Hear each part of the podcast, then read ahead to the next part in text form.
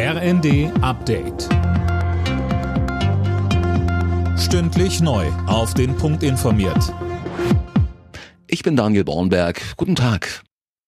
Die elektronische Patientenakte und das E-Rezept sollen in Zukunft in Deutschland Standard werden. Das hat der Bundestag beschlossen. Alle gesetzlich Versicherten sollen ab 2025 eine digitale Akte bekommen. Es sei denn, sie sprechen sich aktiv dagegen aus. Gesundheitsminister Lauterbach. Einfach in einem Satz gesagt, eine bessere, effizientere Medizin, die anderswo schon praktiziert wird, die wir kennen. Jetzt wird sie für 80 Prozent der Versicherten voraussichtlich 2025 schon die Basis sein. Ein wichtiger Schritt nach vorne.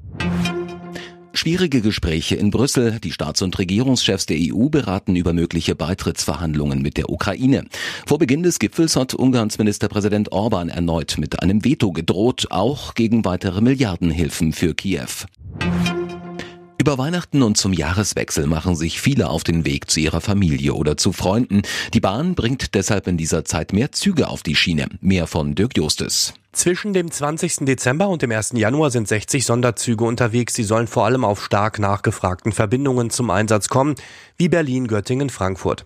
Von der Bahn heißt es, alles, was über die Feiertage rollen kann, rollt. Um Zugausfälle durch Streiks müssen sich Bahnreisende in der Zeit erstmal keine Sorgen machen.